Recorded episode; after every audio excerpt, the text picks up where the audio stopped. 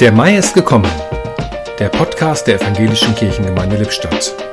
Heute mit Yvonne Butke. Unserem Garten steht ein prächtiger großer Baum. Vom Wohnzimmer aus blicken wir auf seinen dicken Stamm, dessen Rinde aussieht wie die Haut eines sehr alten, erfahrenen Menschen. Das Leben hat seine Spuren hineingegraben. Vom schlafen Kinderzimmer aus blicken wir auf die ausladende Krone, auf das satte Grün, durch das das Licht schimmert und tanzt.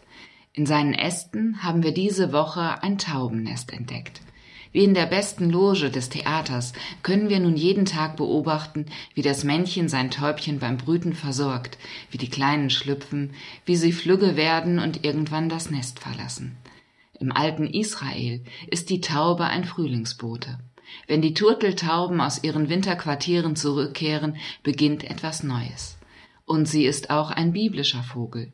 Sie bringt ein Symbol des Friedens und des Neuanfangs mit zur Arche Noah.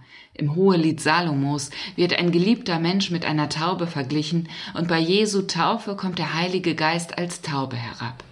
Die Taube, sie erzählt von Gottes unerschütterlicher Liebe und Treue.